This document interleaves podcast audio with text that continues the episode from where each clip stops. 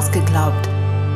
Der Podcast über das, was wir nicht mehr glauben und das, was uns wichtig bleibt. RefLab.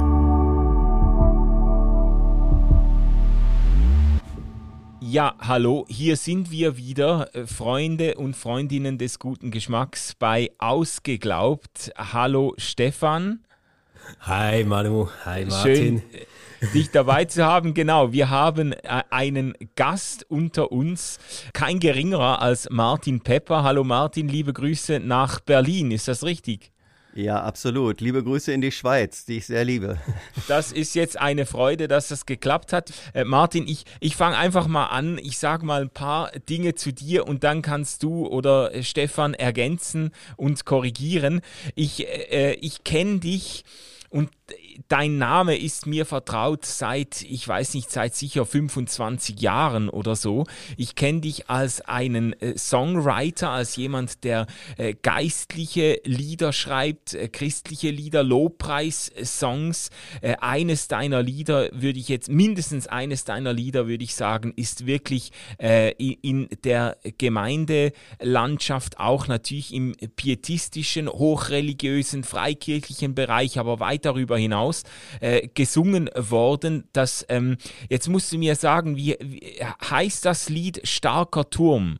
Oder äh, heißt du kannst es starker Turm oder Auge im Sturm sagen. Ja, genau. Ich, ich hätte jetzt, genau Auge im Sturm. Ich kenn, oder ich Herr, kenn, ich suche deine Ruhe. Mit Beginn der ersten Strophe wird es auch manchmal titel, getitelt. Ja, genau. Also beim Titel war ich mir nicht mehr ganz so sicher, aber das Lied ist mir sehr gut vertraut und ich habe das tatsächlich in den unterschiedlichsten äh, Gemeinden und Kirchen unterschiedlichster äh, Couleur immer mal wieder gehört. Ähm, ja, daher kenne ich dich. Ich habe dann im Vorgespräch mit dir herausgefunden, dass wir irgendwie noch gemeinsame, wie sagt man dem, Sozialisierungswurzeln im Glaubenszentrum Bad Gandersheim haben. da da das warst du. Das ist eine, vielleicht um das kurz äh, zu erklären, das ist eine äh, pfingstlich-charismatische Bibelschule, in der ich äh, als junger Mensch, als 20-Jähriger zwei Jahre zugebracht habe und zum ersten Mal so richtig nicht nur knietief, sondern wirklich bis zum Scheitel eingetaucht bin in, in eine ganz andere spirituelle, geistliche Welt. Und als wir uns dann ausgetauscht haben, haben wir gemerkt, da warst du auch mal, gell? Ja, bei mir hieß es noch Glaubenszentrum Wolfenbüttel. Das war nämlich, äh, ich glaube, im Jahr 1976 oder 77. Ähm, da war ich gerade 18 Jahre und äh, habe mich dazu hinreißen lassen, meine Schule vorzeitig abzubrechen und dort äh, ja dem Ruf Gottes in Anführungszeichen zu folgen, um eine vollzeitliche äh, Wirkungsmacht für das Evangelium in dieser Welt zu entwickeln. So jedenfalls habe ich das damals empfunden. Und äh, ich war insgesamt, wenn man die Zeit in Dallas, Texas, wo ich dann auch auf der Mutterschule nochmal ein Jahr ein Stipendium bekommen hatte und äh, ich war zusammen als Schüler Mitarbeiter und Wirkender in dieser Welt von Glaubenszentrum und Christ for the Nations insgesamt vier Jahre und dann sogar noch mal äh, 1981, als ich meine Frau heiratete, sind wir mit unseren beiden kleinen Kindern auch noch mal anderthalb Jahre nach Dallas, Texas gegangen. Dort hat sie dann Theologie studiert und ich habe Songwriting und äh, Music und Harmony und so weiter. Da habe ich meinen Schwerpunkt drauf gelegt. Und deshalb bin ich insgesamt fünf Jahre mit diesem System von Glaube, Erweckung und Frömmigkeit auch vertraut gewesen. Ja, also sehr früh eingestiegen und jahrzehntelange Erfahrungen, die du auch gesammelt hast als Musiker, als Songwriter, auch als, als theologisch denkender Mensch, als, als autodidaktischer Theologe, der dann, du, du hast gesagt, du wärst tief in die Welt von äh, Paul Tillich eingetaucht. Äh, ja, Das kam äh, dann später, also vor etwa fünf, 15 Jahren habe ich mir die systematische Theologie von Paul Tillich in all seinen Bänden gegönnt und alle Vorträge gehört, die er je gehalten hat und alle Mitschnitte und war völlig fasziniert von dieser Persönlichkeit und dieser philosophischen und tiefgehenden ähm, Neuinterpretation für mich des christlichen Glaubens und das hat mir eine Art, ja, ähm, wie sagt man, Dekonstruktion erspart. ich habe dadurch ganz viel Weite und Land gewonnen in meinem inneren Denken und Glauben über Gott und wie sich die ganzen Dinge hier irgendwie miteinander verhalten.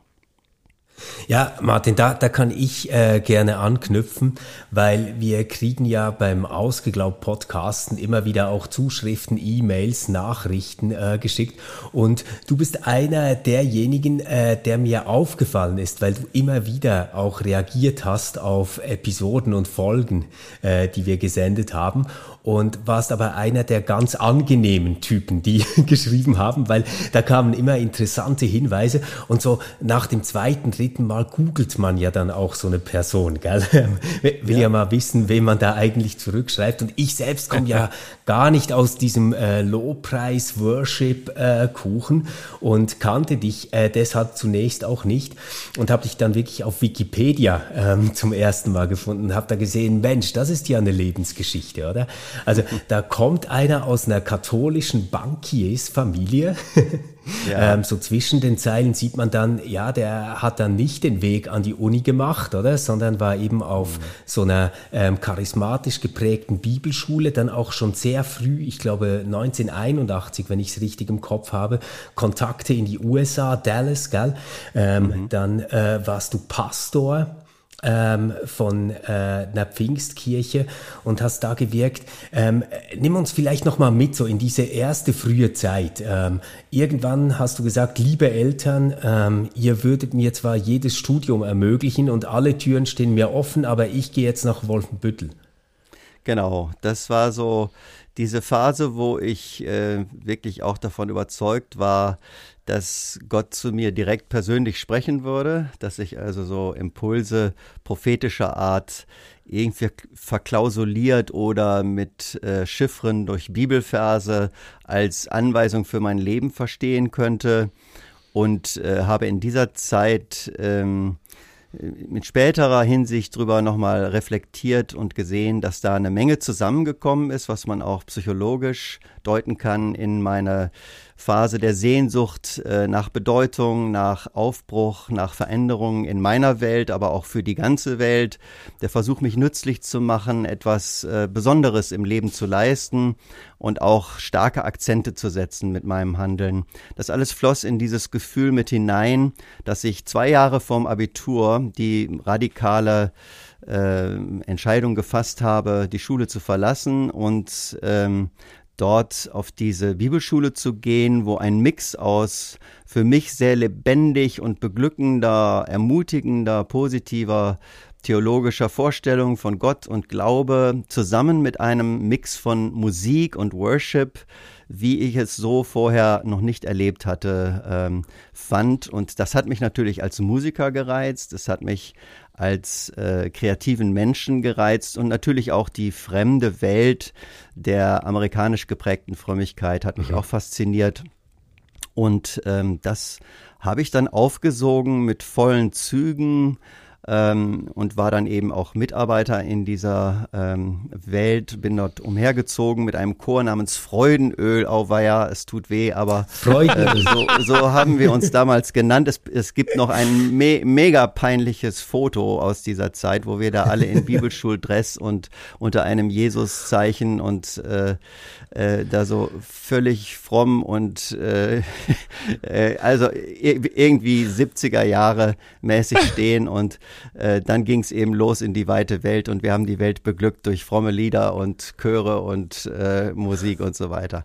Das also Martin, ich, ich kann dich beruhigen. Du, du brauchst dich nicht für Kleidung oder Stil zu schämen. äh, Manu, der mit uns in der Reihe sitzt, hat damals ähm, grell farben leuchtende äh, Trainingsanzüge und viel zu große Sonnenbrillen getragen. Also ja. deswegen die Latte liegt nicht besonders hoch, äh, was, was Kleidung angeht. Und ich war noch ein Kind in dieser Zeit. Ja, Aber, also ähm, so ein bisschen klingt, ein bisschen klingt ja diese Zusammenfassung fast ähm, ja wie der erste Liedtext, den wir besprochen haben, sei ein lebendiger Fisch, oder?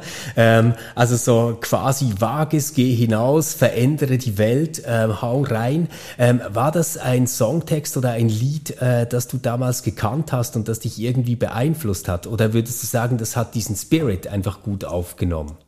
Also ich muss euch gestehen, ich habe das Lied überhaupt nicht gekannt. Ah, krass. äh, ja. Ich habe nur den Titel irgendwo ein oder zweimal gesehen und dachte, okay, das muss ein Kinderlied sein. Ne? ja.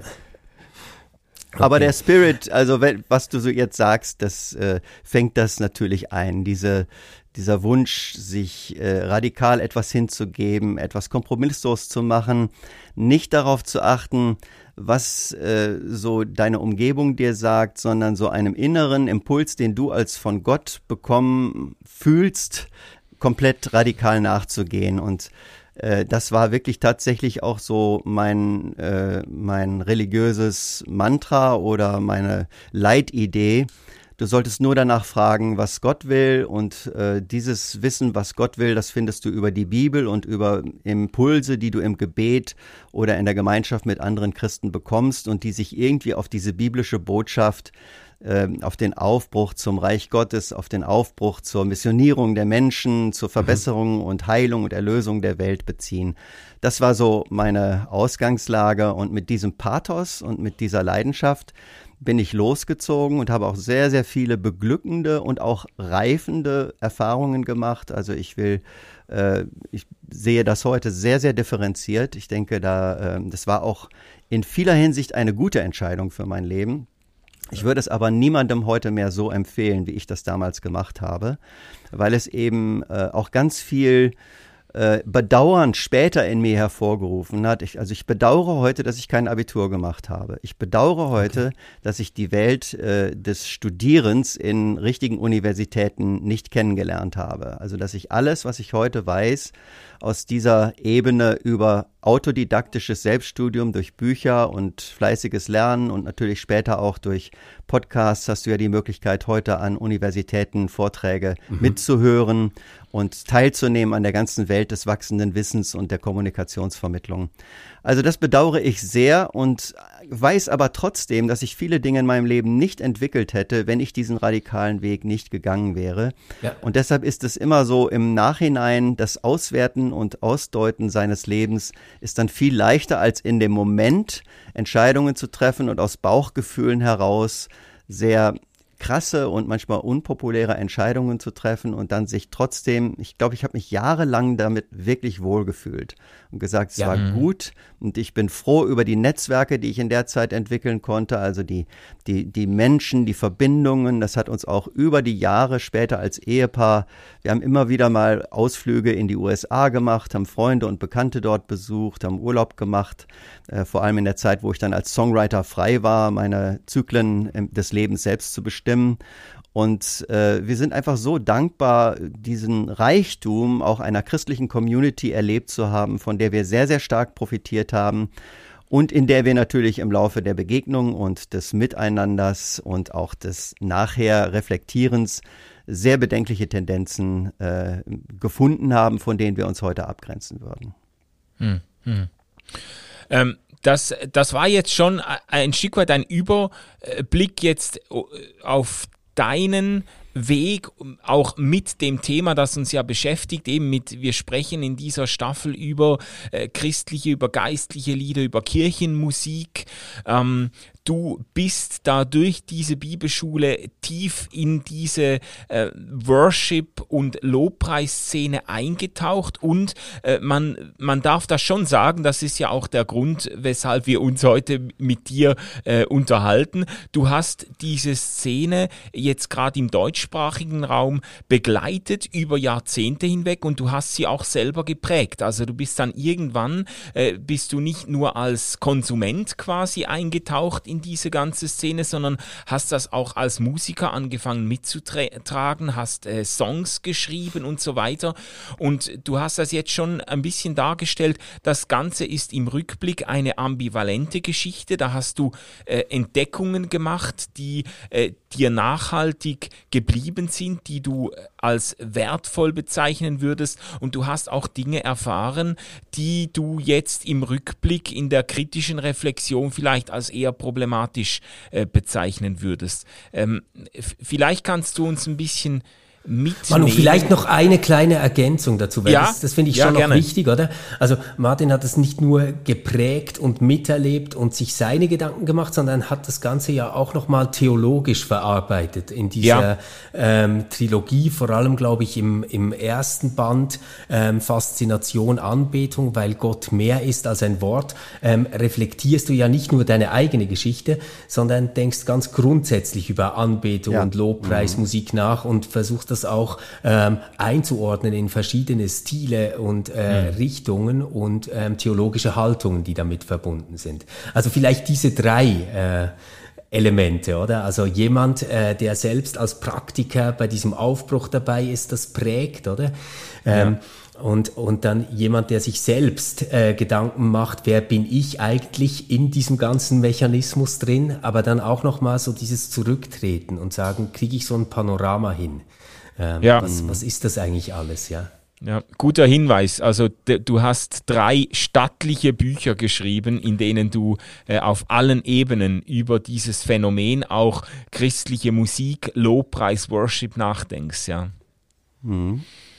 Ja, ähm, das ist schon richtig. Also es begann in diesen 70er Jahren mit einer Entwicklung, äh, die eine Modernisierung der christlichen Musik grundsätzlich äh, voranbrachte. Ich bin aufgewachsen, wie schon angeklungen ist, in einer katholischen Sozialisation. Äh, wir sind also sonntags immer regelmäßig zur Kirche gegangen. Ich bin äh, natürlich katholisch getauft und nicht konfirmiert, sondern habe die Firmung empfangen, also die Bestätigung oder den Empfang des Heiligen Geistes in der Vorstellung damals und war wirklich in der Kirche auch eine Zeit lang sehr ähm, ja, mitglaubend unterwegs und hatte dann in der Pubertät meine Phase, wo ich mich dem Ganzen abgewandt habe und bin dann über Kontakte mit missionarisch, evangelikal, freikirchlich, pfingstlichen Christen wieder neu zu einer lebendigen Jesusfrömmigkeit, einer lebendigen Gotteszugehörigkeit äh, gefunden. Und ähm, was maßgeblich da bei mir auch mitgespielt hat, möchte ich mal sagen, war das Element der Musik. Es gab damals noch nicht diese Worship-Musik, aber es gab christliche Bands, die im Stil der damaligen Zeit, geprägt von Led Zeppelin, Woodstock, äh, die, die also Musik machten, die völlig krass anders klang als das, was ich in der Kirche gewohnt war. Also mit großer Gott, wir loben dich und so weiter war ich voll vertraut, das war kirchlich. Und in der Kirche war es immer sowohl erhaben als auch düster und schmerzbehaftet und zum Opfer und Leiden aufrufend und Barmherzigkeit. Und aber das ganze pralle Leben, die ganze der ganze Saft und die ganze äh, Lust am Leben, das war einfach da für mich äh, nicht zu finden und ähm, in dieser äh, Musik der 70er Jahre, da brach diese ganze Sehnsucht nach diesem Leben für mich auch komplett auf. Und ähm, im, in dieser Zeit begegnete ich eben auch Bands, die versuchten, Stile aus ihrer Umgebung, also aus ihrer säkularen Musikumgebung, mit christlichen Inhalten zu führen. Das waren sehr verrückte, krasse Experimente. Das waren so äh, wie sagt man, Rock, Rockgruppen, die ähm, ein Konzert damit gestalteten, dass sie sagten, so, wir haben jetzt nichts geplant, wir beten jetzt einfach, dass Jesus unsere Musik erfüllt und dann stellten sie sich dahin und haben so 20, 30 Minuten Stücke gespielt. Das war natürlich ein bisschen Jazz und äh, Pop und Rock und zum Schluss stand dann einer und breitete langsam die Arme aus und äh, formte ein Kreuz und während hinter mir die Kommunisten schrien, Scheiß Christen, hört mit dem Blödsinn auf, äh, haben andere gesagt, geil, Wahnsinn oder so. Also das hat man damals noch nicht gesagt, das ist ja erst vor 20 Jahren Mode geworden. Aber eben in diesem Mix habe ich so die erste Begegnung mit äh, einem trotzigen, trotzdem Christsein Glaube in Verbindung mit Musik kennengelernt, der mich auch sehr angesprochen und berührt hat. Und dann habe ich natürlich über Kontakte, über Gespräche, über Reflexionen, bin ich tiefer in diese Welt eingedrungen, bin zum Glauben gekommen und in eine Baptistengemeinde gekommen. Und dort lernte ich dann die freikirchliche Liedkultur kennen. Und das war für mich ehrlich gesagt ein voller Abturner. Also da äh, ah. musste ich mein Kreuz auf mich nehmen, um dem Herrn nachzufolgen, wie man es in der christlichen Sprache sagt. Und äh, dachte nur, wie krass äh, unmusikalisch und unemotional und seltsam ist diese Musikkultur, die mit endlosen Strophen in sperrigen Melodien und das war nicht mal jetzt so das alte Kirchengesangbuch, sondern das waren so die Lieder, glaube ich, aus zum Teil aus dem vorigen Jahrhundert oder Anfang des Jahrhunderts, die so in diesen pietistischen Erweckungskreisen gesungen wurden. Und da gab es dann nur sehr wenige, die melodiös und harmonisch äh, irgendwie in unsere Zeit hineinpassten. Und da hatte ich den Impuls, Mensch, setz dich mal selber ans Klavier, schnapp dir eine Klampfe, schreib mal irgendwelche Ideen auf zu, denn wer ist Gott außer dem Herrn? Oder, oh Vater, wir loben und preisen dich. Und das wurde dann von Jugend mit einer Mission aufgegriffen. Die kamen in unsere Gemeinde, um diese Bekehrten zu betreuen und erstmal so in die richtige äh, Schublade reinzusortieren, damit die auch auf einem guten Weg weitergehen würden. Und äh, dabei war Marion Warrington und die guckte dann hin und sagte, Martin, schick mir doch mal ein paar von deinen Songs auf Kassette. Ich sage auf Kassette, damit ihr noch mal meine äh, alte Zeit erinnern könnt.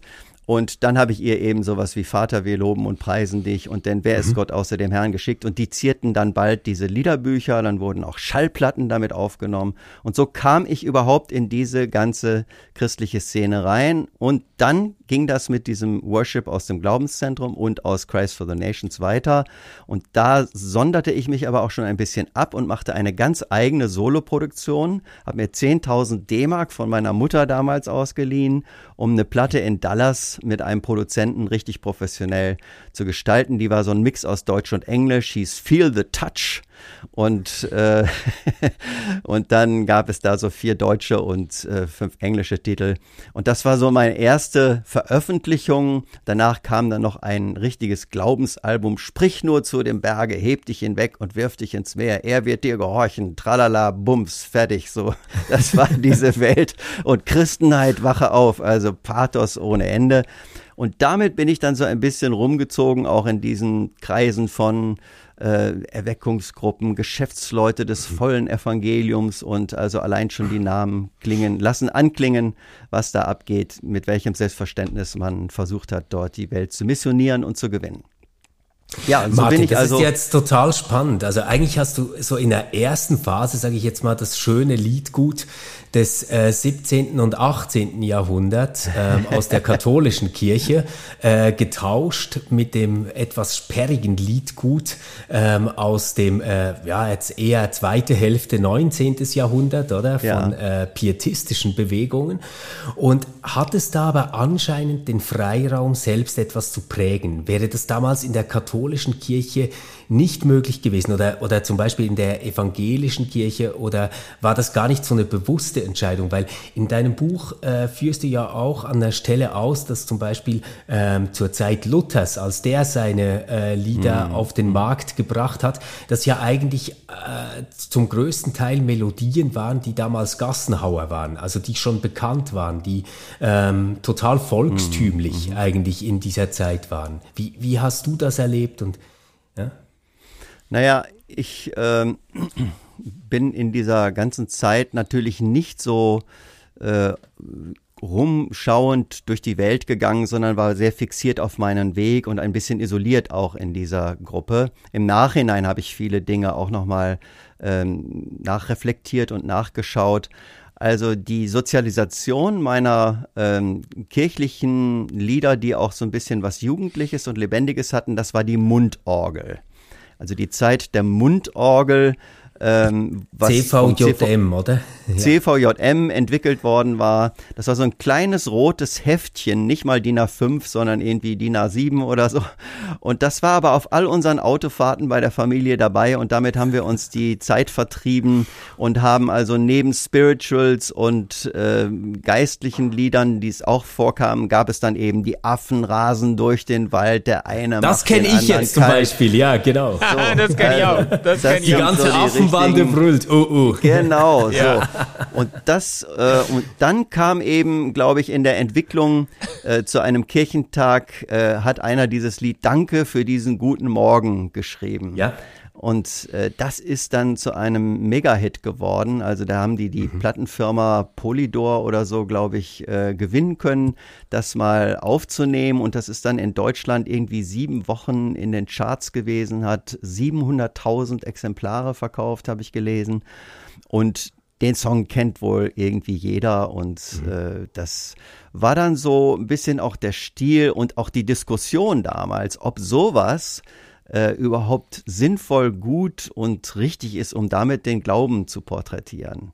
Okay. Und da gab es dann die, äh, die ja, Verärgerten und Aufgebrachten und andere, die sagten, ja, mehr davon. Und dann gab es diese ganzen Experimente mit äh, Jazz-Gottesdiensten und mit, ähm, ja, es wurde einfach gesucht in der Kirche nach einem Weg, wie sie sich der Welt mit ihrem Glauben neu annähern können, weil man instinktiv damals schon auch gespürt hat, die Welt entfremdet sich des, dem christlichen Glauben sehr stark und wir müssen irgendwo mit unserer Kommunikationsmentalität und mit unserem Modell uns irgendwie daraufhin ausstrecken. Und die mhm. Leitidee in meiner Zeit, wo ich zum Glauben kam, war die der Jesus People mach so wie die Hippies und die Pop-Begeisterten äh, unserer Generation und sing sanfte Love-Songs und äh, leichte Pop-Melodien und Rhythmen und nimm aber Psalmen und christliche Bekenntnisse rein und das ist dann die Musik, äh, die sich dann immer weiter differenzierte und ausbildete bis hin zu Künstlern wie äh, Amy Grant und Michael W. Smith und so weiter, die dann auch die Helden meiner ähm, jungen äh, christlichen Musikverliebtheit waren. Okay.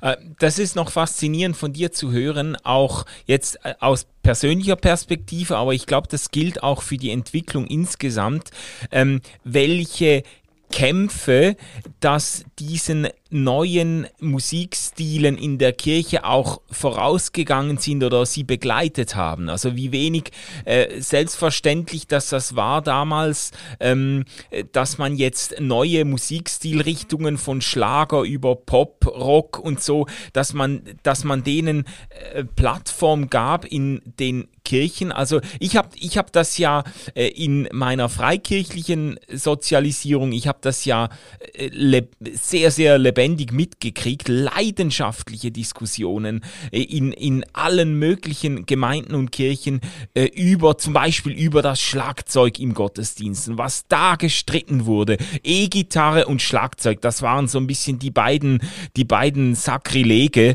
äh, in, in, in, den, in den Gemeinden und Kirchen, wie ich das erlebt habe. Da gab es unglaubliche Diskussionen, es gab Flugschriften und kleine Heftchen, in denen nachgewiesen wurde, dass das Schlagzeug eigentlich aus okkulten Voodoo-Rhythmen herrührt und dass damit ein heidnischer äh, ähm, Kult Einzug hält in die Gemeinde und E-Gitarre, äh, das wäre, käme aus der Rockmusik, die sowieso mit dem Satan im Bunde ist und so. Also ich habe das da noch sehr lebendig mitgekriegt. Ähm, äh, das waren schon Diskussionen, die man über Jahrzehnte geführt hat. Ähm, bis sich dann äh, die, äh, diese moderne Lobpreis- und Worship-Kultur irgendwo ziemlich flächendeckend in den, in den pietistischen und freikirchlichen und den amerikanischen äh, Gemeinden aus, ausgebreitet hat, oder? Ja, jeden Fall. Dieser Kampf um die richtige Musik ist in der Kirchengeschichte ja äh, immer da gewesen. Und äh, in jeder Wandlungsphase, wo sich die Kirche auch dem Leben der Zeit und ihrer Geschichte ein wenig anpassen musste, hat es da unsägliche Kämpfe gegeben und äh, ja, trotzdem haben sich Veränderungen durchgesetzt, die bis heute äh, es der Kirche und dem christlichen Glauben ermöglicht haben zu überleben. Das muss man ganz deutlich mal sagen. Denn ohne solche Wandlungen würde es heute vielleicht gar kein Christentum in der breiten äh, Mehrheit der Menschen oder in einer großen Bevölkerungsanteiligkeit geben, weil sonst einfach vieles in einer Extremität zurückgeblieben wäre. Ich habe das Ganze ja ein bisschen äh, anders miterlebt, ähm, vielleicht auch äh, ein paar Jahre später. Ähm, aber man wird es kaum glauben, aber so als Kind war ich schon ein ziemlich treuer Kirchgänger. Ähm, und das in der Landeskirche äh, im Kanton Basel-Land, in der Kirchgemeinde Lausen. Und äh, da habe ich ähm, das alles viel mehr so als Neben- und Miteinander und zum Teil auch als verstörtes Ineinander erlebt. Aber ich habe das nicht so als ähm, eine Frontstellung, als einen Kampf äh, gespürt, sondern es ja. war dann so, man konnte im Gottesdienst äh, mit Orgelmusik immer noch Großer Gott, wir loben dich singen und dann hat der Pfarrer äh, fürs nächste Lied die Gitarre genommen und ein Lied gesungen, das vielleicht ähm, aus äh, dem Gavayom-Liederbuch war. Das, das war war so dieses äh, Cevi-Liederbuch, äh, das äh, verbreitet war, als ich Jugendlicher war. Das ähm, habe ich alles damals überhaupt nicht als etwas sich Ausschließendes erlebt, höchstens als nicht immer sehr gelungenen Stilmix, dann etwas später. Ja. Aber mhm. ähm, dass man jetzt damit quasi eine theologische Haltung verbindet, welche Instrumente gespielt werden, das, das war bei uns weniger der Fall. Die große Debatte haben wir geführt, ob man einen Beamer aufstellen kann dann später, ähm, ob das äh, mit dem ja. Denkmalschutz irgendwie vereinbar ist. Aber ja. die Musik selbst, das, das war bei uns alles immer eher sekundär. Es ging immer nur darum, ob die Texte gut sind, ob die etwas äh, von ja. Gott und von Jesus und so erzählen. Das ist ja auch der Schlüssel für die ähm, Rechtfertigung von Musik für viele Menschen in der christlichen Kirche ist, dass sie die Texte und die Gedanken des christlichen Glaubens zum Ausdruck bringt. Ähm, dass sie nicht nur in der Mehrdeutigkeit äh, verschwindet, sondern dass das Markenzeichen, die Narrative, die tiefen ähm, für lange Zeit geglaubten Wahrheiten, die zwar natürlich immer wieder uminterpretiert werden müssen, aber sie sind da. Also christliche mhm. Musik zeichnet sich für mich dadurch aus, dass sie den christlichen Glauben thematisiert. Also kann ja. sowohl kritisch und äh, hinterfragend sein, aber es ist da. Und äh, was ich sehr schade fand und auch immer wieder bedauert habe, ist, dass äh, ich in vielen, Christ, äh, in vielen christlichen Kirchen dann über eine Zeit lang diese Bemühung gefunden habe, sich einfach nur ein bisschen äh, unterhaltungsmäßig zu öffnen, also den, mhm. den Sound der Zeit reinzulassen, aber dann bitte möglichst so vorsichtig, dass das etwas Schwierige und Sperrige und Anstößige des christlichen Glaubens äh, doch so weit zurückgenommen wird. Deswegen hatte ich auch immer eine große äh, Berührungs, ja nicht Berührungs, äh, etwa ein, ein bisschen Mühe mit der ganzen Gospel-Geschichte. Also ich habe eure Gospel-Sachen übrigens ja. sehr, sehr begeistert gehört und auch die letzte Folge äh, mit Andreas Hausammann und Susanne. Und das war ganz toll und ähm, äh, auch eure Darstellung der einzelnen Gospel-Texte und äh, I'm gonna let it shine, this little light of mine. Ja. Sehr, sehr schön, was ihr da alles draus gemacht habt. Aber für mich war die Geschichte mit dem Gospel deshalb immer ein wenig schwierig, weil ich dachte, naja gut, das ist eben Unterhaltungsgut und ähm, das ist dann in Englisch, da versteckt sich sowieso für den äh, nicht des Englischen Mächtigen äh, der Kern der Aussage und das Christliche geht unter und es bleibt eigentlich nur die Unterhaltungsschale über. Aha. Und äh, das ist es aber, das ist so war für mich, wenn, wenn, wenn Kirchen sagten, wir wollen mehr Menschen für unsere Kirche gewinnen, also lass uns eine Tischtennisplatte für den Keller kaufen, dann äh, haben wir was für die Jugendlichen. Das ist so diese völlige äh, Abwesenheit von von der Frage, wie können wir das Gedankliche, das Innere, das Geistige, das äh, Zentrale der christlichen Botschaft in unsere Zeit heute in ihrer Relevanz an sich neu zur Geltung mhm. bringen. Mhm. Und das ist für mich eigentlich in, im Worship das ist das, was da thematisiert wird, die Gotteserfahrung, das persönliche ähm, von Gott ergriffen sein und berührt und verändert werden. Und das ist eben was ganz anderes als so ein bisschen Popmusik machen oder als ein, ein bisschen Lieder singen, die irgendwie andere auch toll finden. Und äh, das wünsche ich mir auch mehr, dass das im zentralen Bewusstsein der christlichen Kirche bleibt. Was ist unser Markenkern? Was ist unsere Hauptaussage? Äh, und wie können wir die in vielfältiger und kreativer Weise thematisieren? Ähm, Martin, mir ist aufgefallen, als äh, wir jetzt über diese äh, drei Lieder gesprochen haben, die quasi auf dem Anfahrtsweg zu dieser ja. Worship-Bewegung sind, mhm. die dann kommen, ähm, dass das teilweise auch etwas Verkrampftes haben kann. Du hast jetzt gesagt, das ist kein Lied, äh, das du gekannt hast, deswegen darf ich da jetzt auch äh, drauf äh, rumhauen. Ähm, dieses Lied sei ein lebendiger Fisch. Ähm, das versucht ja ganz explizit und um jeden Preis ähm, diese Message äh, noch reinzubekommen. Also ich meine, so das eine, das kann man ja leicht nachvollziehen, das ist so diese Strophe im Refrain, sei ein lebendiger Fisch, schwimme doch gegen den Strom, auf und wag es frisch, Freude und Sieg ist dein Lohn. Da könnte man sich so vorstellen, na ja, das war also die Zeit der Jugendbewegungen, alles war da so ein bisschen im Aufbruch und ähm, warum dann die Christen nicht auch, gell? Ähm, aber dann, dann kommt zum Beispiel so eine Strophe, doch aus eigener Kraft wirst du nie ein lebendiger Fisch, bitte Gott um Kraft an jedem Tag, glaub, dass auch in deinem Leben Jesus Sieger ist und du staunst, was er zu tun vermag. Also ich, ich finde es erstens holprig, ich finde, da kommt ein bisschen viel Kraft vor und so, das ist so das eine. Und das andere ist dann aber auch, dass ich denke, ähm, das ist schon sehr, sehr überpädagogisiert. Also ähm, mhm. quasi, es, es reicht nicht, dass ich ein Mensch sein will, der nach einem eigenen Plan lebt, ähm, der sich eigene ja. Ziele setzt und selbst etwas in der Welt verändern will, sondern ich muss noch im selben Lied, wo ich das eigentlich feiern will, ähm, auch noch bekennen, dass ich das aber aus eigener Kraft nie könnte, sondern immer dran denken muss, dass Jesus Sieger ist und nur dann klappt es wirklich. Also ähm, da, da, da denke ich mir halt dann so, da sind klassische Lieder wie zum Beispiel Geh aus mein Herz und suche Freud oder irgendwie sowas, sind da textmäßig schon sehr viel entspannter als äh, dieses frühe äh, Liedgut ähm, der, der neuen geistlichen Lieder. Naja, sie sind entspannter, vielleicht deshalb, weil sie von vornherein von uns als Lieder aus einer anderen Epoche mit anderen Wortassoziationen gefüllt verstanden werden und wir übernehmen sofort den Reflex, wir müssen das irgendwie interpretieren in unsere Zeit und müssen uns unseren Reim und unsere Vorstellung darauf machen.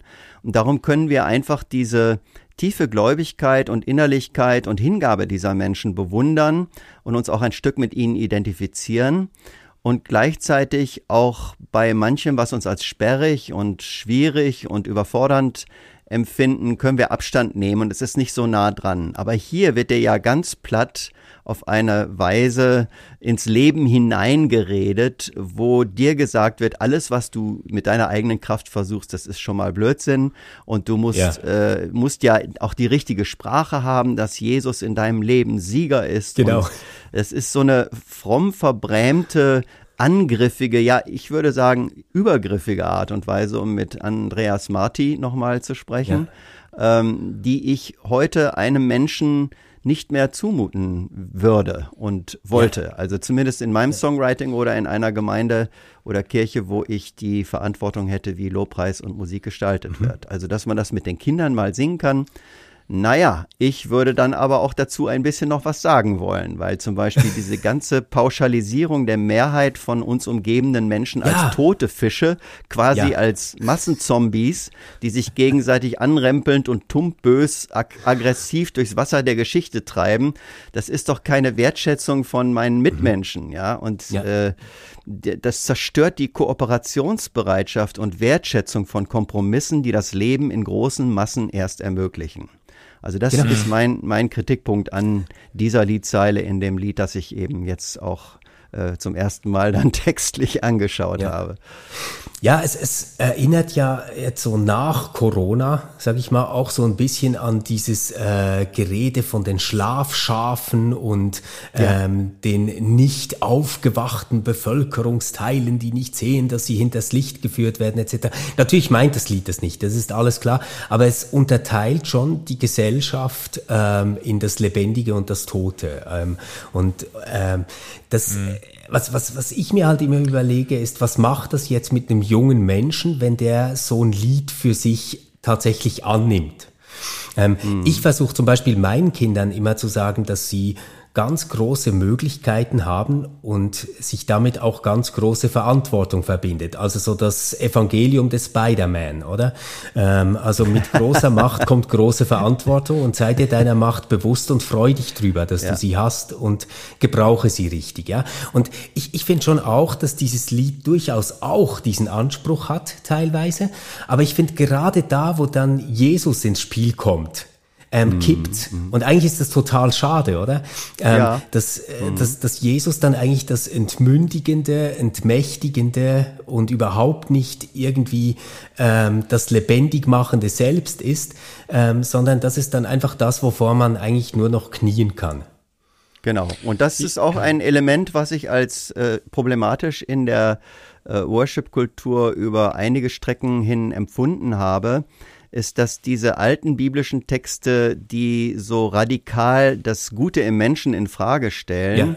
Und ähm, sagen, du sollst nur auf den Herrn vertrauen, dass die so hochgesetzt werden und die ganze Ermächtigungsgeschichte, die wir heute auch in unserer Moderne als normales Lebensgefühl auch in unserer Erziehung installieren wollen, dass die Kinder emanzipiert sind, dass sie sich selbst etwas mhm. zutrauen, dass sie kritisch ins Leben gehen, dass sie nachdenken und abwägen, dass sie sich selbst was zutrauen zutrauen und nicht einfach nur hilflos und von außen gesteuert und gehorsam und befehlsempfangend und äh, hörig durchs Leben gehen. Also dieses eigene Leben, was ja das große Thema der Moderne ist, das wird hier eigentlich runtergezogen, in den Dreck gezogen, es wird schlecht gemacht und als Alternative nur eben so eine Art Hörigkeit. Frage nur, was will mhm. denn der Herr? Das ist äh, für mich äh, auch nicht, also ich glaube, nicht mal so habe ich damals meine radikale Entscheidung getroffen, als ich dann okay. die Schule verlassen habe, sondern ich habe das wirklich ja. in mir abgewogen, ich habe mit mir gerungen,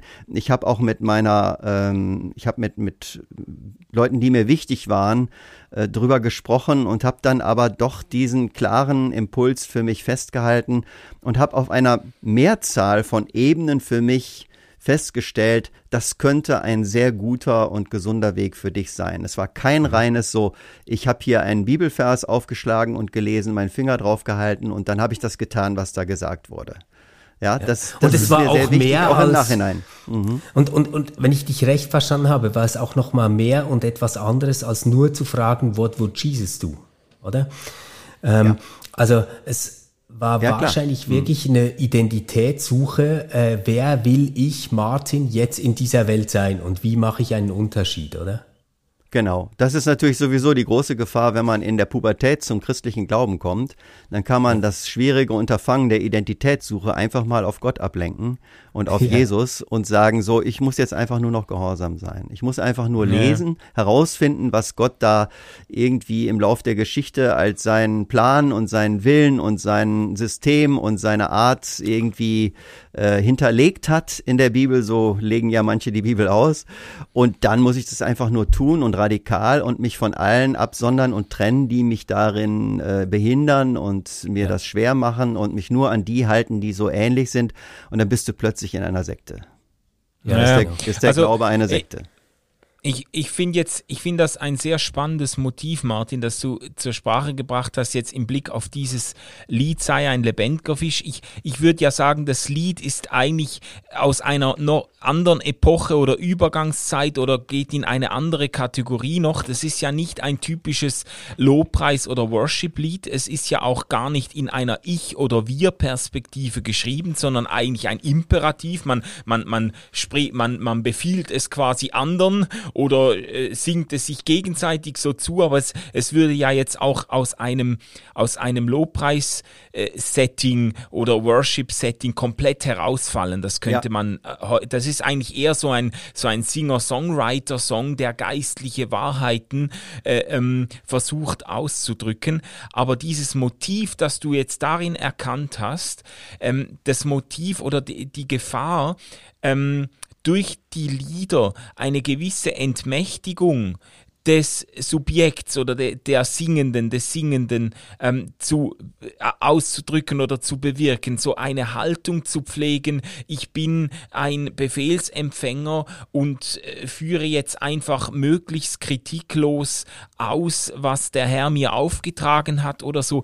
Dieses Motiv, glaube ich, das findet sich dann tatsächlich auch in ganz vielen Lobpreis- und Worship-Songs, in vielen modernen äh, Liedern, die dann äh, in den folgenden Jahrzehnten, dieses Sei ein lebendiger Fisch ist ja 70er Jahre, aber dann in ja, den ja. 80er, 90er, Nuller Jahren ähm, äh, sind ja viele Lieder auch gesungen worden. Ich finde das jetzt interessant, ich habe so ein bisschen durchgescannt in meinem Kopf äh, Lieder, mit denen ich auch aufgewachsen bin und ich habe das Gefühl, das kommt schon oft so zum Ausdruck, weißt du, diese, dieser, diese Radikalität, äh, es geht nicht um mich, es geht nur um dich, ähm, ich nicht, was mein Verstand mir sagt, sondern was der Herr mir aufträgt, ich, äh, du sprichst und ich folge, das sind ja jetzt nie, mhm. das sind ja teilweise auch sehr biblische genau. Motive, die da Zitate. verarbeitet mhm, werden. Mhm, genau. Aber ähm, schon auch mit der Gefahr in dieser Radikalität und Einseitigkeit irgendwie einer Art von Glauben Vorschub zu leisten, der, der sich, ähm, der sich ein Stück weit auch aus der Verantwortung stiehlt, indem er einfach von Gott jede Richtungsanweisung erwartet oder das Gefühl hat, jetzt eben, ich habe das ja dann auch äh, miterlebt in gewissen Kreisen, gerade in charismatischen Kreisen, wo da ständig gegen den Verstand und gegen menschliche Überlegungen und gegen, äh, gegen äh, Abwägen äh, polemisiert wurde zugunsten einer Geistfrömmigkeit, die vom Herrn direkt empfängt, was es jetzt zu tun gibt und so. Äh, das ist ja dann auch über Lieder hinaus äh, äh, durchaus ein, ein Zug die, dieses Glaubensverständnisses gewesen. Aber das wird in vielen Liedern, wenn ich das so ein bisschen überblicke, in vielen Liedern wird das eher bestärkt. Gell? Ja, ich habe jetzt äh, dieses dritte Lied eurer Zusammenstellung, O Herr, gieße Ströme des lebendigen Wassers vor mir und da heißt es auch, nur deine starke Hand kann uns befreien. Mhm. Also sieh unser dürres Land, hör unser Schreien, hier ist was nicht in Ordnung und nur deine starke Hand kann uns befreien. Also dieses nur du, nur, nur Gott, äh, nur aus Gottes Kraft, äh, nicht aus Herr oder Kraft, sondern durch meinen Geist soll es geschehen. Das ist so ein Imperativ aus dem Propheten Jesaja, äh, Sacharja, äh, der dann finde ich in diesen Kreisen absolut überstrapaziert wird. Das ist, mhm. äh, das ist so wie diese alte Schlachtenvorstellung, äh, ja, der Sieg ist des Herrn und wir müssen jetzt einfach nur um die Mauern Jerichos rumlaufen, Trommeln schlagen und äh, anbeten und schicken die Anbeter voraus. So wurde das bei uns auch in der Bibelschule dann thematisiert. Ja. Und dann lässt der Herr die Mauern einstürzen und äh, oder von woanders her kommt Chaos und Unwetter Wetter und die schlagen sich alle gegenseitig tot und wir müssen nur noch rein und die Beute einnehmen. also das ist eigentlich ein sehr bequemes äh, Fantasieszenario, wie Gott in der Welt wirkt, wenn man also nur fleißig betet und geistliche Kampfführung macht und äh, dem Herrn sich ausliefert und äh, mit aller Kraft zu ihm schreit und von ihm alles erwartet, mental und in jeder Hinsicht, bam, dann bricht er irgendwann durch und dann wird das alles äh, cool und dann ist dieser, diese Schlacht auf jeden Fall mal gewonnen.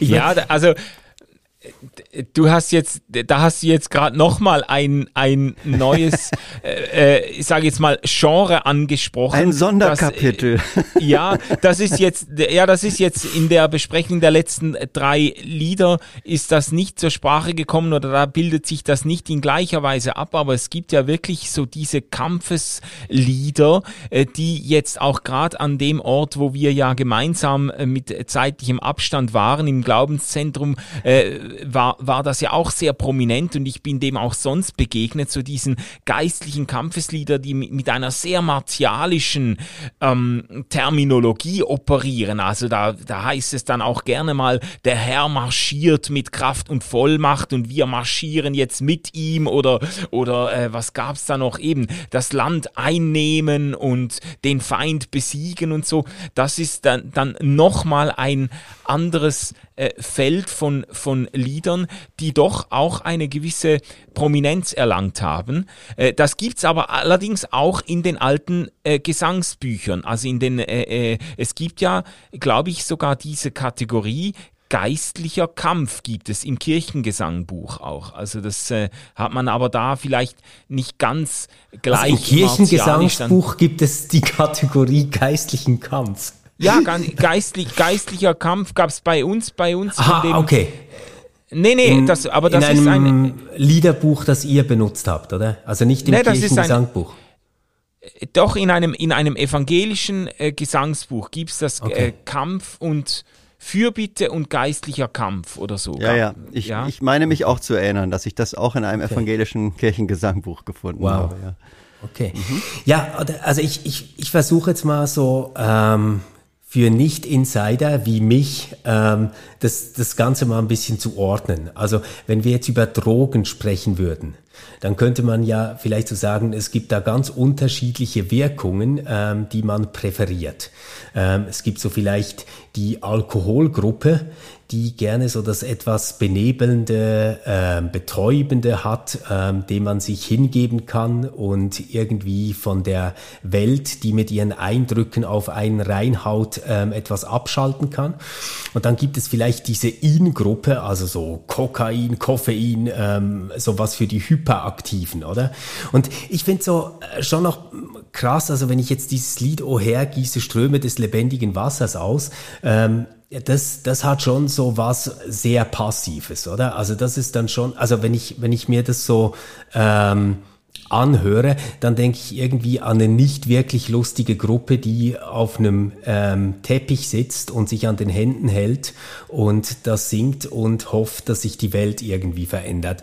Und auf der anderen Seite, dieses Lied haben wir äh, nicht besprochen, aber das wäre jetzt so dann eher was für die In-Gruppe, für die Hyperaktiven, ähm, hätten wir sowas wie History Maker oder? Also so History Maker, äh, wo ich selbst quasi als Gottes kleiner Dschihadist äh, in den Krieg ziehe und die Welt verändere. ey, ey, ey, pass auf, das Lied, das werden wir hier. wahrscheinlich noch besprechen das, und das, äh, gibt äh, böses das, Blut im das Facebook. hat mich immer tief, tief äh, getroffen. ja, das tut mir leid, Manu, aber ich meine, das, also ich, ich, ich, ich versuche hier ähm, so ja, äh, eine kleine Kategorisierung, oder? Also so ähm, diese genau. diese Idee jetzt bei, beim History Maker ist ja dieser starke Ich-Bezug. Also ich kann etwas verändern, ich kann etwas tun, oder? Und, und beim Lied O Herr, gieße Ströme des lebendigen Wassers aus, geht es ja einfach darum, der muss jetzt mal was tun, weil wir sitzen hier in der Dürre und es kommt gar nichts äh, in die Gänge. Das hat History Maker in den Anfangsstrophen dann schon auch, aber wenn man diesen Chorus äh, nimmt, wo es immer wieder heißt, I'm gonna be a history maker in this land, I'm gonna be a speaker of truth to all mankind, I'm gonna stand, I'm gonna run into your arms, into your arms again.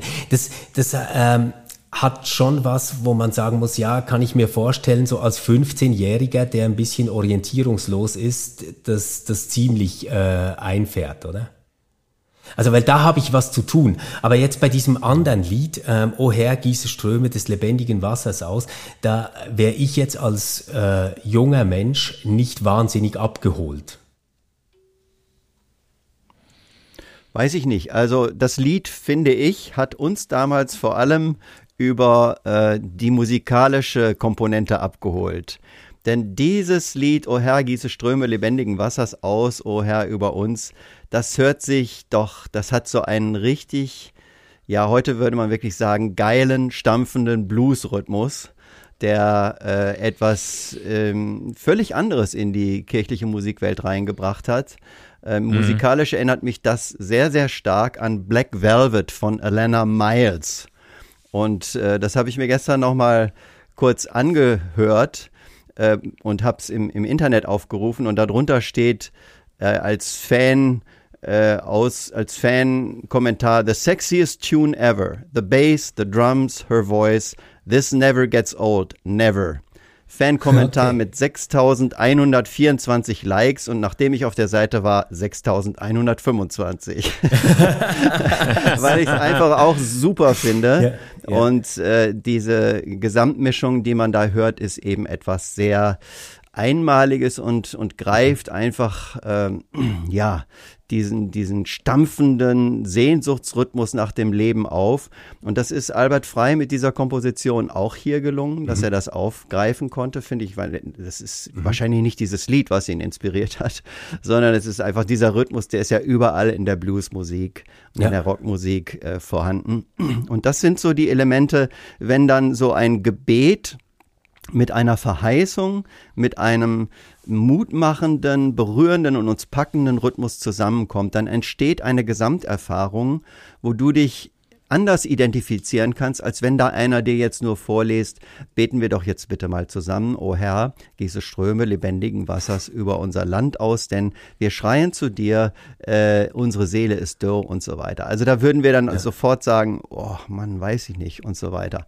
Ja. Aber wenn das zusammengebündelt wird und auch okay äh, auch wirklich kommuniziert wird mit der verbunden äh, mit mit der ähm, Erwartung, wir brauchen eine neue Kraft, wir brauchen eine neue Belebung durch Gott. Also diese Sehnsucht nach dem Heiligen Geist ist ja was total Positives und äh, dieses Gefühl auch dass wir oft mit unserer menschlichen Kraft äh, gegen Windmühlen kämpfen und uns verausgaben und hinterher ist einfach gar nichts gelaufen. Und wo war die Substanz und wo ist der, der Nachhall und die Wirksamkeit? Und manchmal ist eben das, was Gott schenkt in seiner Gnade, wenn man einfach eine, eine Weile gebetet hat und sich auf Gott ausgerichtet hat, was ganz anderes, überraschend viel Größeres und Schöneres als das, was wir eben in unserer menschlichen Aktivitätswut äh, zimmern könnten. Ja, das ist doch eigentlich mhm. ein super Gedanke. Also ich kann mich damit total identifizieren. Ich laufe bei vielem in die Leere, aber wenn ich still werde und äh, Gott suche und bete und auch meine Dürre und meine innere Ruhelosigkeit bekenne und ablege, dann fühlt sich plötzlich etwas in mir und das fühlt sich manchmal an wie Ströme lebendigen Wassers. Und wenn man eben so Erweckungszeiten miterlebt hat, wo man Menschen in Massen euphorisiert und begeistert von Gott erlebt hat, dann sagt man sich doch, wie geil wäre das denn, wenn das noch viel, viel mehr passieren würde. Wenn mhm. unsere ganzen Kirchen sich füllen würden, wenn die Menschen sich mit christlichen Gedanken neu auseinandersetzen würden, wenn das positive Erbe unseres christlichen Glaubens neu wieder zur Geltung kommen würde. Also diese, dieser Geist ist es, der das Lied inspiriert hat. Und ich glaube, in solchen Kreisen, wo diese Sehnsucht lebendig war und geschürt wurde, hat es auch immer seinen Platz gefunden und war bei mir auch ständig auf der Playlist im Gottesdienst, wenn ich als Pastor Lobpreis okay. gemacht habe. Martin, du, du sprichst jetzt natürlich was ganz Wichtiges an, nämlich ähm, dieses Ineinandergreifen von Text und Musik. Ja. Ähm, und das habe ich jetzt natürlich bei meiner äh, Kritik total unterschlagen. Oder mir, mir ging es da mehr darum, dass ich jetzt mindestens, wenn ich ähm, an mich selbst als Jugendlichen denke, mich nicht als jemanden gesehen hätte, äh, der jetzt von einer starken Hand befreit werden muss, sondern eher irgendwie gerne gewusst hätte, in welche Richtung rennst du jetzt mit deiner äh, Energie, die mhm. eigentlich viel zu viel ja. ist. Also ähm, ja. das, das kam eher daher. Aber du hast mich da, damit natürlich auf einen Gedanken gebracht, weil es gibt dieses andere Lied, das wir auch besprochen haben, ähm, Vater des Lichts, wo ich sagen würde, ähm, wenn ich jetzt nur diesen Text vorlese, ähm, Vater des Lichts, du freust dich an deinen Kindern, alles was gut und vollkommen ist, kommt von dir, Vater des Lichts. Vater des Lichts, du änderst dich nicht, bist immer derselbe. Dann äh, würde ich auch sagen, na ja, also so äh, mega flashig ist das nicht. Und wenn man ähm, das aber dann singt mit vielen anderen Menschen zusammen, und das hat ja wirklich so was, äh, was einen einfach reinzieht. Also das, das ja. hörst du einmal und ähm, die Melodie vergisst du nie mehr. Das kann äh, noch der unmusikalischste Konfirmand kann das anstimmen, oder? Ähm, das ist so äh, etwas, wo ich wirklich sagen will, das lebt dann aus einem Gruppenerlebnis, was äh, um dieses Lied herum entsteht. Und ganz interessant ist ja, es hat total viele ähm, Textelemente, die automatisch ergänzt werden vom eigenen Gehirn. Also ja, äh, ja also was heißt das jetzt? Äh, alles, was gut und vollkommen ist, kommt von dir. Da, da werden ganz viele an ganz andere Dinge denken und vielleicht auch an hm. Dinge denken, die nicht gut sind und dann sagen, ah, das ist nämlich nicht von Gott und das wird sich ändern. Und also da, äh, da ist irgendwie was drin, was ähm, dann tatsächlich bewegt, weil wir es ergänzen müssen, weil es so beliebig ist äh, in der Möglichkeit der, der Bilder, die wir sehen, wenn, wenn wir es beten. Und trotzdem natürlich diese ganz starke Vaterfigur, oder? Ja. Ähm, die, die aufgerufen wird. Ja, ich finde es auch total super. Ähm, dieses Lied war übrigens wirklich auch eines unserer Favoriten, das wir immer wieder ähm, gespielt haben in unserer Gemeinde. Und ich habe es dann auch mal aufgenommen auf einem großen Kongress in Nürnberg. Und äh, ich finde es deshalb so gelungen, weil es äh, ein Erlebnis zelebriert, was wirklich auch zur ähm, neueren Theologie für mich gehört, nämlich die Entdeckung dieses Vaterbildes oder Vaterherzens Gottes, was Jesus auch in seinen Gleichnissen transportiert und was eigentlich so eine tiefe Geborgenheitsliebe bei Gott ermöglicht. Und diese, diese Liebe, die eben nicht abhängig ist von ähm, bestimmten, ja, also die, die eigentlich von nichts abhängig ist, sondern wo man sich einfach vorstellen kann, wenn Gott ein liebender Vater ist und mich mit Liebe anschaut, dann bin ich ja auch in meiner Entwicklung erst einmal geborgen. Ich bin frei äh, zu denken, zu werden, zu empfinden, auszuprobieren, Fehler zu machen. Äh, diese Freiheit in einer liebevollen Atmosphäre sich zu entwickeln, das wird in diesem Lied ganz wunderbar gefeiert und das ist ja. eine erlösende, wirklich eine wahrhaft mhm. erlösende Vorstellung von Gott und führt uns in unserem Leben wirklich weit. Und deshalb ja. finde ich diese, wenn es nur Vater des Lichts äh, wäre, dann wäre das ein etwas sperriger Gedanke, weil wie soll das Licht einen Vater haben? Gut, Gott schuf ja. die Erde, sprach, es werde Licht, dann ist er damit sozusagen der Vater des Lichts. Das ist so ein bisschen äh, philosophisch sperriger Begriff, aber dann kommt, du freust dich an deinen Kindern. Genau, also, genau. dass wir seine Kinder sind und dass er sich eben auch an uns freut und nicht äh, dauernd nörgelt und äh, frustriert ist und ärgerlich und gereizt und zornig und was auch immer, sondern dass diese Freude Gottes an seiner Welt, ähm, da gibt's noch eine wunderbare Stelle im Buch der Sprüche, wo die Weisheit ins Spiel kommt, die Weisheit als Partnerin bei der Schöpfung Gottes. Da gibt's ein großartiges Buch mhm. gerade von Klaas Huising, Lebenslehre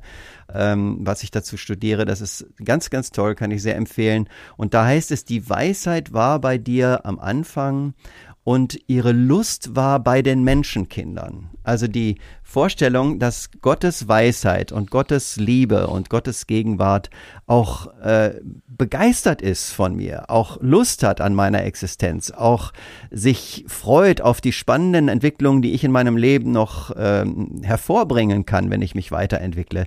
Das finde ich ist doch ein zutiefst heilender Gedanke in einer Welt, wo die Massen an uns vorbeiziehen, wo wir unter Konkurrenzdruck stehen, wo wir mit Kritik und auch mit Polemik und mit Druck und massiven, aggressiven politischen und gesellschaftlichen Botschaften konfrontiert werden. Dieses Wissen zu haben, Gott ist vielleicht jetzt nicht ein Väterchen und eine peinliche alte Vaterfigur dort oben mit Bart und Tralala, sondern er ist ein ein wirklich äh, gestandener geistlicher Vater für uns, eine Kraft, die uns nicht nur erzeugt hat, sondern die uns begleitet im positiven Sinne, unser Leben äh, zur Ermächtigung und zur Erfüllung führt. Und das finde ich ist wirklich ein, eine Traumbotschaft, die hier ähm, diesen Leuten gelungen ist. Und äh, es basiert eben auch auf diesem wunderbaren Vers im Jakobusbrief, wo es heißt, dass äh, bei Gott dass alles Gute von Gott kommt hier, alles, was gut und ja. vollkommen ist, kommt von dir. Und äh, bei dir ist kein Wechsel von Licht und Finsternis. Ich glaube, deshalb hat er diesen Begriff des Lichts auch drin, weil er wollte diesen Bibelvers vertonen. Mhm. Und dann kommt ja auch, du änderst dich nicht, du bleibst immer derselbe. Was ich auch wieder erstmal hilfreich finde, aber dann wiederum auch problematisch. Weil äh, das Hilfreiche ist diese Stabilität Gottes, dieses, da mhm. ist, du bist mein Fels in der Brandung. Wenn sich alles verändert, bleibst du gleich, aber und zwar in deiner Vaterliebe. Mhm. Aber wenn man es falsch versteht, dann kommt hier eine statische Gottesvorstellung, wo Gott nicht mehr in den Prozessen der Welt mitwirkt und sich mitverändert, wie ich es glaube, also wo Gott einfach äh, in bestimmten Zeiten fest eingefroren wird und dann spricht man von den guten alten Schöpfungsordnungen und will wieder zurück zu Adam und ja. Eva und zu allem, was wir da äh, dann so vorfinden und sagen so, da ist Gott drin eingefroren und deshalb, er verändert sich nicht und wer ihm treu sein will, der muss auch diesen guten alten Ordnungen treu sein und das finde ich ist wieder eine, ein zu weit gehen in dieser Vorstellung von Nichtveränderung Gottes. Mhm. Ja, ich, ich glaube auch ähm, der Ursprungsvers und vielleicht auch das ganze Mindset, in dem dieses Lied geschrieben ist, ja. würde ja eigentlich meinen, ähm, diese Gnade Gottes bleibt immer gleich. Ähm, genau, die äußert so sich dann natürlich ja. immer wieder anders, aber es geht schon um diese Gnade. Und ähm, du hast jetzt äh, vorhin das Buch angesprochen von Klaus Hösing. Ähm, ich habe letztens äh, mal wieder äh, das dritte Kapitel des Galaterbriefes gelesen. Oh ja. Und das ist so was ähm, total Sperriges zunächst, weil, weil das ja ziemlich schnell so gelesen werden kann. Es kommt überhaupt nicht drauf an, was ihr tut. Es geht nur um die Gnade ähm, von, von Christus. Alles andere ist total wurscht. Und ähm, ich habe das jetzt aber mal gelesen im ganzen Zusammenhang dieses Briefes. Und da wurde mir klar, dass es eigentlich ähm, überhaupt nicht darum geht, zu sagen, dass es wurscht ist, was wir tun oder wer wir sind oder was wir machen, sondern dass es eigentlich darum geht, uns zunächst so aus einer Haltung zu befreien, dass wir irgendeine Vorleistung, irgendeine Mega-Qualität oder irgend sowas ähm, vollbringen müssen, bevor wir ähm, Gottes Kinder sind. Und äh, da, dagegen richtet sich diese äh, zum Teil auch beißende Polemik dann im, im Galaterbrief ganz stark. Und das mhm. gefällt mir hier an diesem Lied, dass es eben nicht etwas ist, wo ich mich zunächst klein machen muss, ähm, sondern man ist schon gleich auf dieser Ebene, äh, wo man eben wie im Unser Vater auch Gott wirklich als Vater ansprechen kann ähm, und ähm, selbst dann ein Kind ist. Also das heißt dann nicht gleich wie Gott, aber schon zugehörig, schon beschützt, schon gut geheißen, schon geliebt, oder?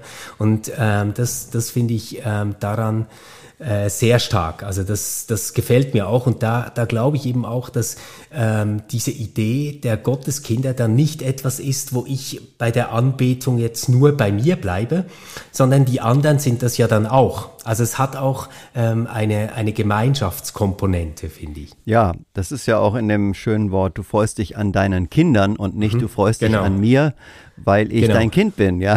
ja. Also diese Gemeinschaftserfahrung, das ist wirklich auch eine zentrale, ein zentrales Fund unserer Worship- und Anbetungserfahrung ist, dass wir etwas gemeinsam mit Gott erleben und darüber eine Sprache gefunden haben und das austauschen können und das in beglückender Weise für uns darstellen können. Mhm. Schön. Ähm, Martin, wir müssen langsam, glaube ich, in die Zielgerade gehen. Ich fand das jetzt super spannend, mit dir auch nochmal äh, einen, einen Blick zu werfen, auch auf die Songs aus dieser, wenn man das so nennen kann, Epoche, die wir schon besprochen haben und äh, auch so ein bisschen deine, deine Einschätzung auch mit, mitzukriegen.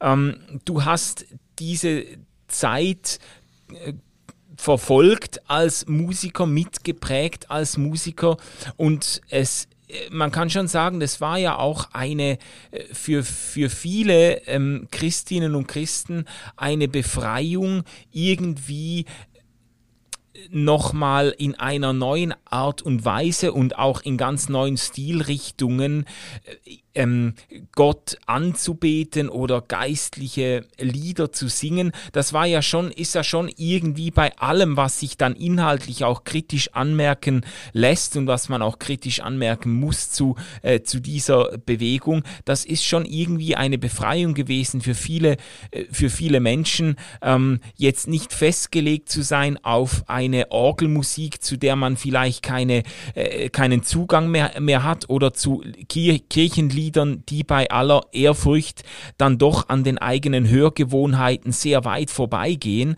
sondern irgendwie die Möglichkeit hatte, eben mit solchen, äh, mit solchen Songs angelehnt an Stilrichtungen wie eben Schlager und Popmusik und äh, Rockmusik und so, mit solchen Songs irgendwo Glaubensüberzeugungen zum Ausdruck zu bringen und, und das in mhm. Gottesdiensten singen zu können. Das ist ja schon ähm, auch eine Errungenschaft. Ähm, äh, was denkst du denn, ähm, was jetzt im Blick auf unsere Gegenwart, was äh, Entwicklungen sind, die, sie, die, die wir in diesem Anliegen befördern sollten oder die wünschenswert wären? Und wo denkst du, sind wir irgendwie äh, hinter den Möglichkeiten zurückgeblieben, was Musik im Gottesdienst auch, auch leisten könnte?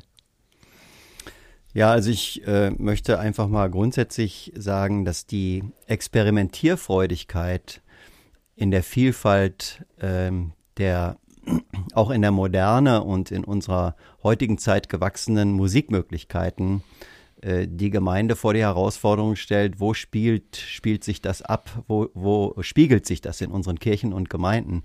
Wir haben eine explodierende Entertainment-Kultur mit äh, Casting-Shows für äh, Voice of Germany und äh, tralala, wo Leute einfach mit einem Niveau von kreativer äh, Nachahmungs- und ähm, ja, nicht nur Nachahmungskultur, sondern auch, wie sagt man so schön, wenn man sich etwas einverleibt, wenn das zu etwas Eigenem wird, wenn du also mhm. äh, Musik ähm, zwar nimmst von jemand anderem, der das komponiert hat, aber es entweder durch Arrangementveränderung oder durch deinen Stil zu singen und zu präsentieren nochmal zu deinem eigenen Lied machst.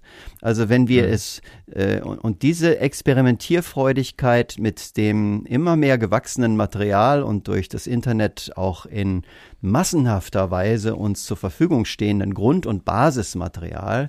Jeder kann heute Lieder lernen, jeder kann heute auch Musik äh, schneller lernen und in, in YouTube-Kursen und in vielen verschiedenen Tutorials äh, sich Sachen draufschaffen, die man früher nur mit Anreise und Wohnortveränderungen in irgendwelchen Unis oder Speziallehrgängen. Ähm, also jeder Mensch hat heute über ja. das Internet, die Möglichkeit, äh, seiner kreativischen, äh, seiner kreativen Entwicklung ähm, mehr Impulse zu geben und sich weiterzuentwickeln. Und auch in den Kirchen finde ich, müsste sich diese Sehnsucht nach Entfaltung und Ausdrucksmöglichkeit für den Glauben mit Musik, die man bewundert, die man schön findet, die müsste noch mehr Raum gewinnen. Äh, ich denke, wir hängen immer noch viel zu weit hinterher. Wir ähm, haben immer noch kleine Rangkämpfe um das, was früher mal wichtig war, dass wir das nicht verlieren wollen. Ich glaube, wir brauchen einen gesunden Mix von Altem und Neuem. Man muss das verhandeln, man muss dafür einen, einen Weg finden, damit drüber zu sprechen.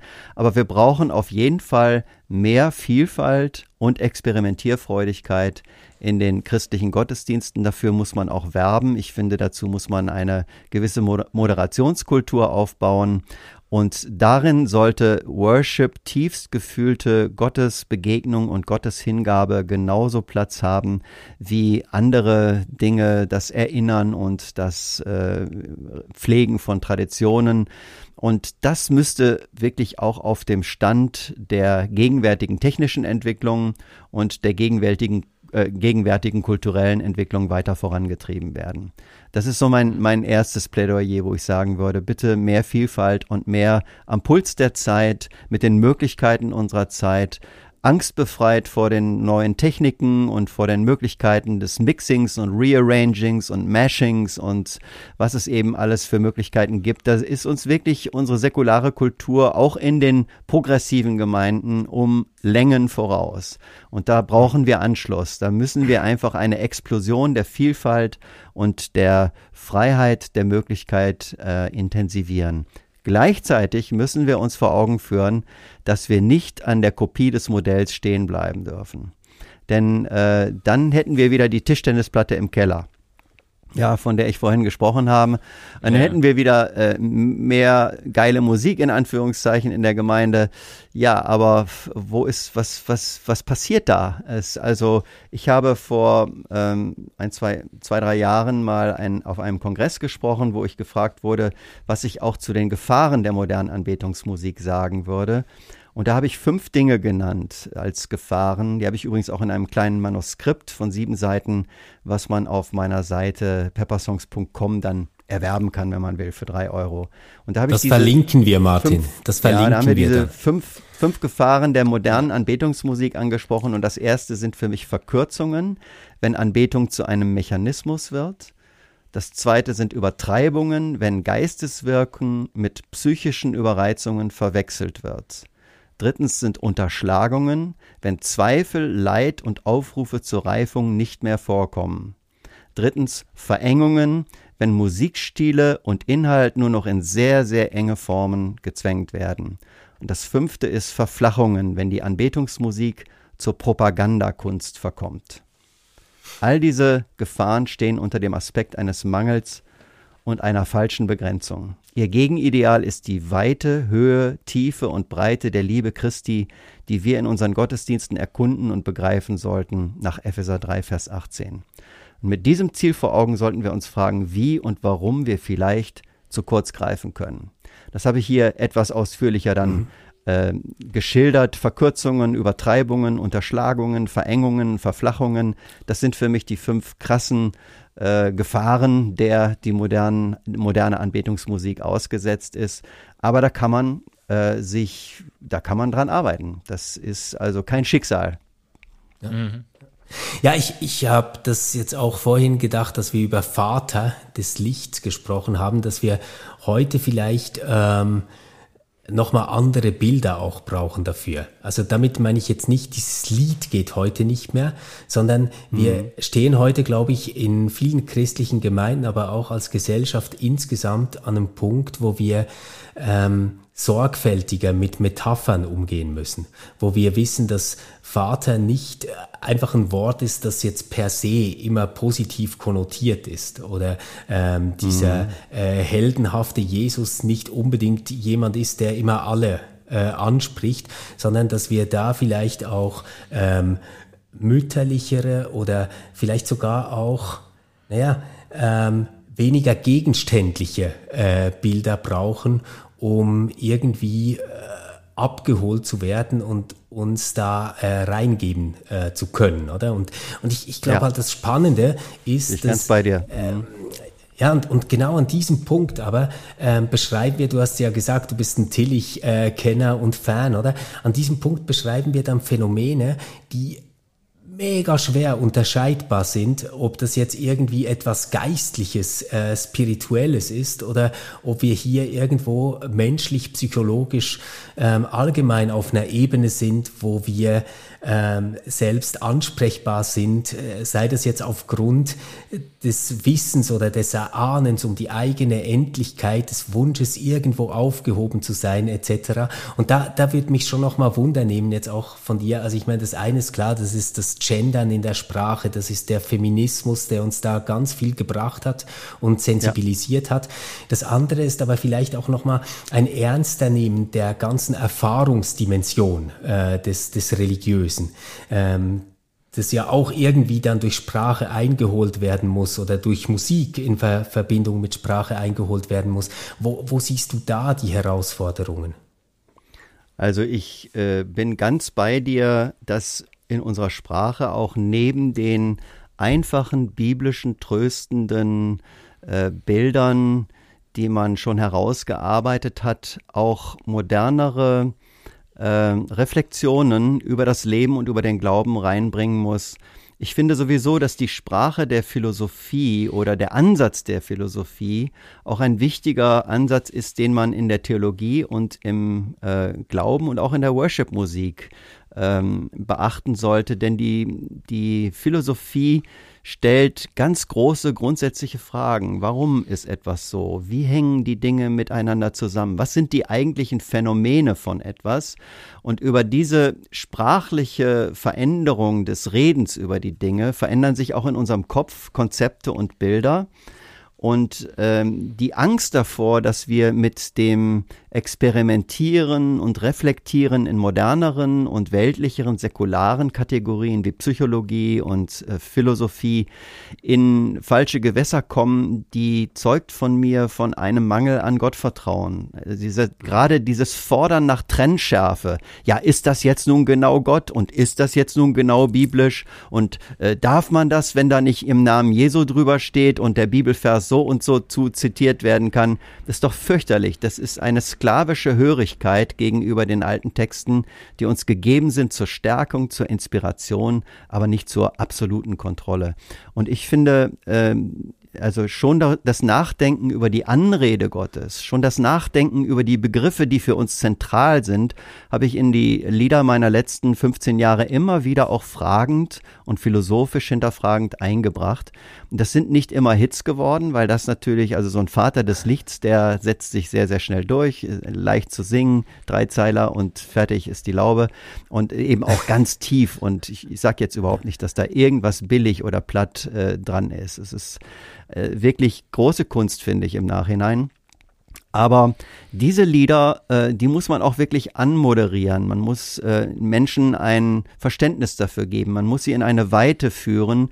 Man muss ihnen die Erlaubnis geben, die Veränderungen der Kultur in unserer Welt nicht als bedrohlich zu empfinden, sondern auch als ein Geschenk des Wirkens des Geistes Gottes. Das war mein Anliegen in meinem zweiten Buch, Anbetung mit erhobenem Haupt den Menschen der Moderne nicht als abgefallenen, von Gott absolut abgeirrten, krassen äh, äh, Menschen zu sehen, der als Alternative nur die biblische Frömmigkeit und das christliche Gemeindeideal und Männlein und Weiblein und alles, wie man es eben von Ewigkeiten her kennt, sondern den ganzen Aufbruch in die Fragen nach, wo ist Liebe, wo ist Wahrheit, wo ist äh, Fairness, wo ist Gerechtigkeit. Das muss auch in unseren Liedern und in unseren Gedanken zum Ausdruck kommen. Und da dürfen wir uns und müssen wir uns auch inspirieren lassen von Bewegungen, die außerhalb der christlichen Kirche entstanden sind und außerhalb der christlichen Kirche auch ihre Entwicklungen hatten. So sehr wir die Bürgerrechtsbewegung, weil sie vom christlichen Geist beeinflusst war,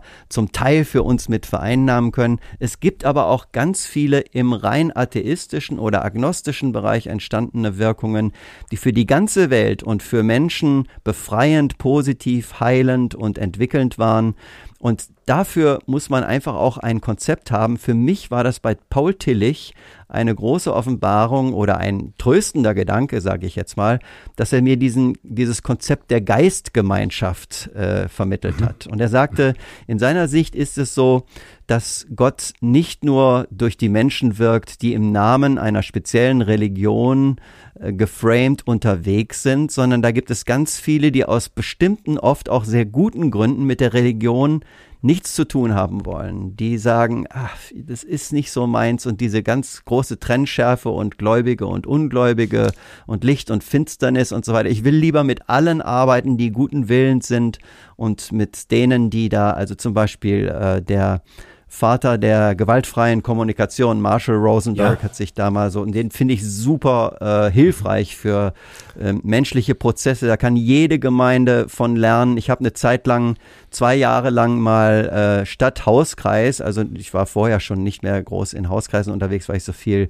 getourt bin, aber ich habe mir einen Übungskreis für gewaltfreie Kommunikation gegönnt, alle zwei Wochen, ah. wo wir diese ganzen Prinzipien äh, persönlich durchgedacht haben. Ich habe es immer noch nicht voll auf dem Schirm, aber es, es war für mich manchmal dichter und heilsamer und befreiender als jeder Hauskreis, wo ich die Gegenwart Gottes gespürt habe. Und das ist für mich so ein Beispiel dafür, wie Menschen Menschen, die auch im agnostischen oder randchristlichen Bereich oder sogar ganz weit weg davon äh, auf dem Weg sind, Dinge zu entwickeln und mitzuhelfen, dass unsere Welt eine gerechtere, eine barmherzigere, eine freiere und eine das ist, wo jeder Mensch in gesunder Weise selbst bestimmen kann, wie sein Schicksal ist und in welche Richtung er sich entwickelt. Und dafür brauchen wir eine gedankliche Grundlage, die weggeht von diesem pauschalen, habt nicht lieb die Welt und was in der Welt ist, denn in der Welt ist nur Stolz und Hochmut und äh, Schaden und Schmutz und äh, trennt euch von der Welt und sondert euch ab. Diese Stellen müssen in den Kontext gebracht werden mit dem, was auch in diesem alles, was von dir kommt, ist gut und vollkommen. Das ist so diese biblische Grundaussage, die auch in dem Schöpfungs, in der Schöpfungserzählung zum Ausdruck kommt. Nach jedem Schöpfungsakt sagt Gott ausdrücklich hymnisch in dieser Geschichte und siehe, es war gut. Und dazu ja. haben die Kirchenväter diesen schönen lateinischen Satz gecoint, esse qua esse bonum est. Das Sein als Sein ist gut.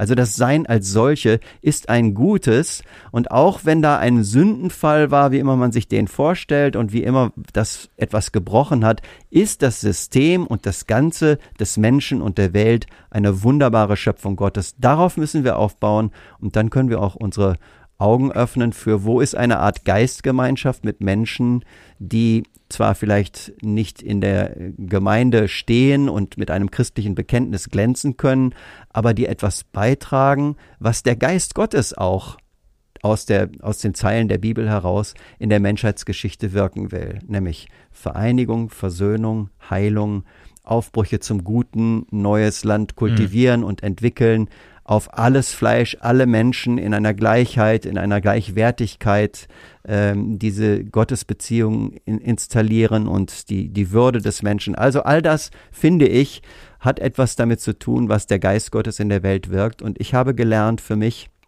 und das war für mich auch ein sehr befreiendes Konzept, eins, was mich aus einer gewissen Enge des Denkens, aus einer Angst, mich zu verunreinigen, in der Welt verloren zu gehen, herausgeführt hat, dass ich dieses alles, was gut und vollkommen ist, kommt von dir, äh, sind wir wieder bei dem Lied, äh, wirklich auch auf nicht mit Gott gekennzeichneten Dingen, Bewegungen, Gruppen, Büchern, äh, Erfahrungen äh, verbinden konnte, so dass Gott für mich jetzt an mehr beteiligt ist in dieser Welt und größer ist als das Bild, was ich von ihm vorher hatte.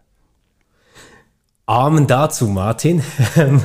Vielen Dank für dieses wunderbare Schlusswort. Ähm, ich will das jetzt auch gar nicht mehr zerreden, sondern dir einfach weiterhin viel Inspiration und Energie wünschen. Ähm, diesen Gott, der manchmal vielleicht als unbekannter oder für uns noch nicht sichtbarer Gott unterwegs ist, ähm, hör- und spürbar zu machen in deinen Liedern ähm, und in deiner Reflexion dazu beizutragen, dass auch wir aufmerksamer werden ähm, auf diesen Gott und seinen Geist unter uns. Ähm, wer dich sucht, findet dich ganz einfach.